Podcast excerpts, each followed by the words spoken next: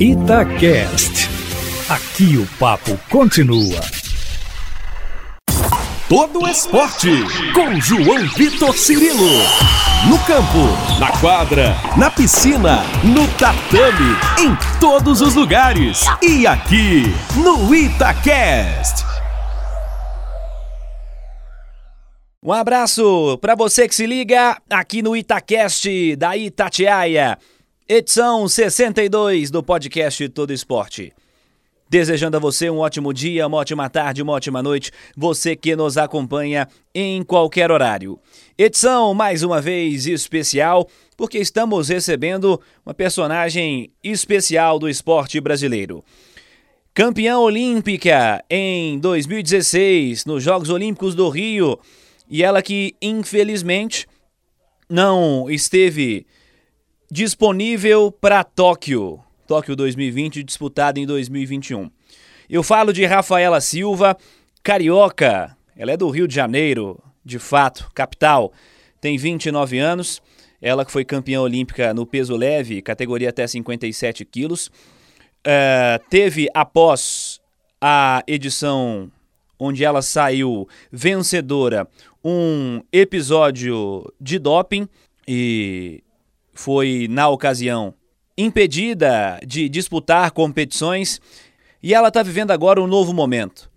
Já deixando para trás toda a dificuldade dos últimos anos, o afastamento das competições e está acelerando a Rafaela Silva. A Rafaela, campeã olímpica, bicampeã mundial militar, aproveitou esse período de retorno a treinamentos e competições para acumular de fato muitos torneios, né? Disputou aí seis competições num espaço de 45 dias em um mês e meio. Teve seletiva para o Campeonato Brasileiro, teve Campeonato Mundial Militar, onde ela foi bicampeã em Paris, teve Grande Slam de Abu Dhabi, teve também o Campeonato Brasileiro, o torneio encerramento também.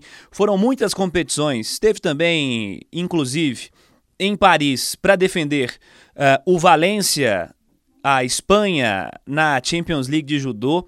A Rafaela está aproveitando o tempo para retornar às atividades e acelerar rumo a Paris 2024.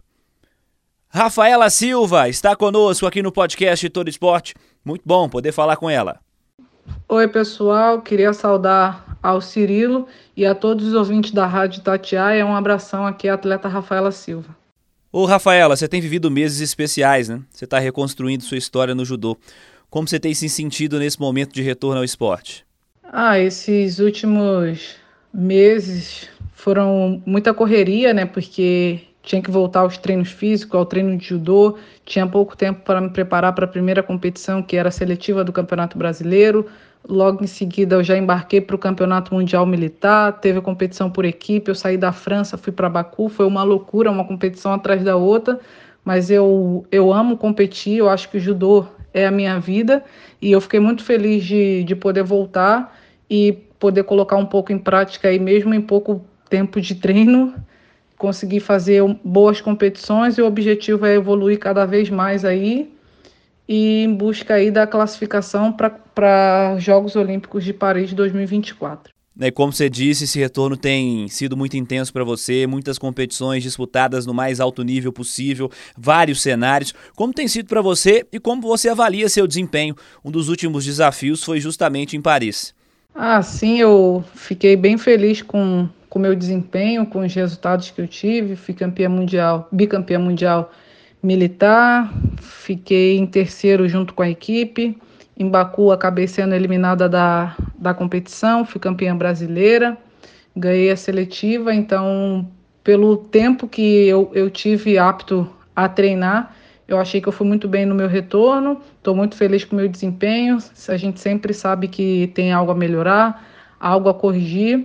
A última competição do ano eu participei pela Espanha, Valência, o clube que me convidou para estar tá participando da Champions League de judô. Fiquei com a medalha de bronze, fiz boas competições enfrentando adversárias que estarão no circuito também disputando a vaga para Paris 2024. E estou muito feliz nesse meu retorno e, e, eu amo competir em Paris e espero poder estar tá lá em 2024.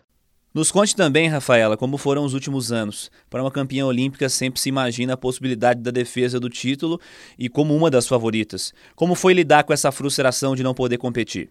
Ah, eu acho que é, é algo muito difícil, né? Você ser atual campeã mundial, campeã olímpica, campeã de um Grand Prix, de um Grand Slam e não ter a oportunidade de defender o seu título novamente. Eu já passei por isso algumas vezes e acabei indo defender o meu título do Campeonato Mundial em 2014 e acabei ficando em quinto lugar no Campeonato Mundial, perdi a disputa do bronze. Então eu já vivenciei alguns lados de poder disputar, defender um título e não conseguir.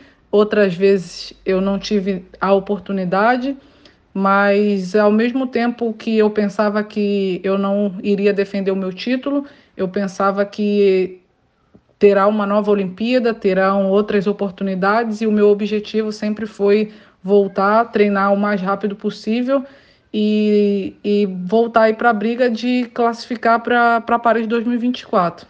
Rafaela, como foi acompanhar a última edição olímpica e como você avalia o desempenho do judô brasileiro nessa última edição? Ah, eu assisti os Jogos Olímpicos no judô, eu, eu amo judô, então não tinha como eu ficar sem assistir, mesmo que eu não estivesse participando. Inclusive, fui comentarista com a ESPN da, em alguns dias de competição e o desempenho do Brasil, é, como muitas pessoas falaram, comentaram, né? A gente vem a, a alguns ciclos olímpicos já, alguns anos. Todo ano a gente coloca alguma medalha lá no pódio, no peito, e a gente vem mantendo essa hegemonia. Espero que para 2024 a gente consiga outras medalhas aí para a gente continuar esse legado de estar tá sempre trazendo medalhas para o Brasil nos Jogos Olímpicos, que eu acho que não é só um objetivo do Brasil, mas acredito que de todo atleta de alto rendimento que está participando dos Jogos Olímpicos. E é isso. Dessa vez eu assisti de fora, mas espero na próxima poder estar tá participando e contribuindo lá para o judô brasileiro. Falamos do último ciclo, vamos falar desse próximo que já está rolando. Quais as principais esperanças do judô brasileiro? Quais você considera como maiores esperanças para Paris?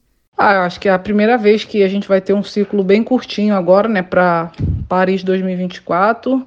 E, e judô é, é uma loucura, é uma correria, cada competição. A gente está no início do ciclo, então acho que ainda é, é muito cedo, né? A gente acabou de ter uma seletiva olímpica que entrou bastante atletas jovens na seleção brasileira de judô que irão começar a rodar no circuito mundial.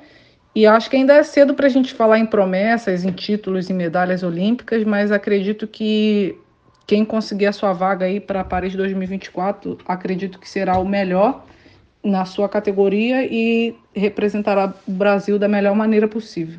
Você passou a representar o Flamengo nesse último ano. Qual a importância disso para você?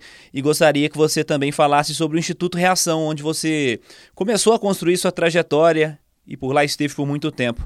Vamos falar então do momento de agora e esse que fez parte da sua vida anteriormente. Ah, eu sou muito grata ao Reação, né? Eu passei praticamente 20 anos da minha vida representando o Instituto Reação. Faço judô há 24 anos, então a maior parte da minha história até agora foi ao Instituto Reação. Sou muito grata por tudo que eu vivi lá e a, desde o finalzinho do ano, pra, do ano passado, 2021, agora eu sou representante do Clube de Regatas do Flamengo e é isso, né? Construir uma nova história, novos títulos, novos objetivos e representar o meu novo clube da melhor maneira possível, que agora é o Flamengo. Então espero poder dar muita felicidade e alegria para os torcedores e para o meu clube, que é o Flamengo. Rafaela, conte pra gente seus próximos objetivos até Paris, tudo voltado para a França, é claro, mas como você objetiva seus próximos anos e o que há a ser feito ainda? Ah, meus próximos passos, eu embarco no dia 25 de janeiro para o primeiro Grand Prix do ano, que vai ser em Portugal. E logo em seguida eu embarco de Portugal para a França para fazer o Grand Slam de Paris. E daí então é, é uma correria, uma loucura. Tem treinamentos de campo também em janeiro. Em março também tem competição prevista.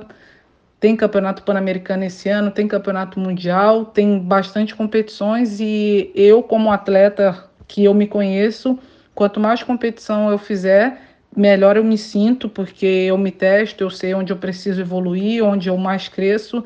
Eu sou muito competitiva, então se tiver competição valendo o mínimo de ponto que seja, para eu pegar ritmo competitivo, poder estudar minhas adversárias, eu prefiro estar tá fazendo isso. Então acho que acredito que a maior quantidade de competição para mim é o que vai me ajudar a chegar na melhor forma e chegar para representar bem aí conseguir a vaga de Paris 2024 para representar o Brasil em uma nova Olimpíada e quem sabe estar tá trazendo mais medalhas para o Brasil, não só no individual, mas agora como temos a modalidade por equipe.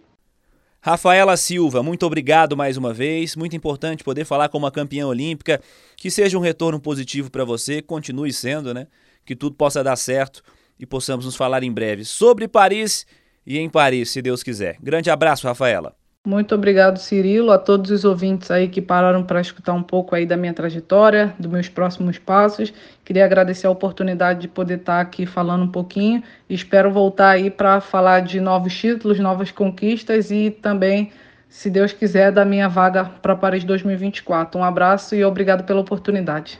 Esta Rafaela Silva, mais um grande personagem do esporte olímpico brasileiro conversando conosco aqui no podcast Todo Esporte. Edição 62. Agradecendo a você que esteve conosco em mais uma edição, siga participando pelas redes sociais da Itatiaia. twitter.com.br Itatiaia, instagram.com.br Itatiaia Oficial. Pode ser também pelas minhas redes sociais, twitter.com.br João Vitor Cirilo, instagram.com.br João Vitor Cirilo. Semana que vem tem mais podcast Todo Esporte aqui no Itacast. Abraço para você e até lá. Você ouviu Todo Esporte com João Vitor Cirilo, seu esporte preferido passado a limpo.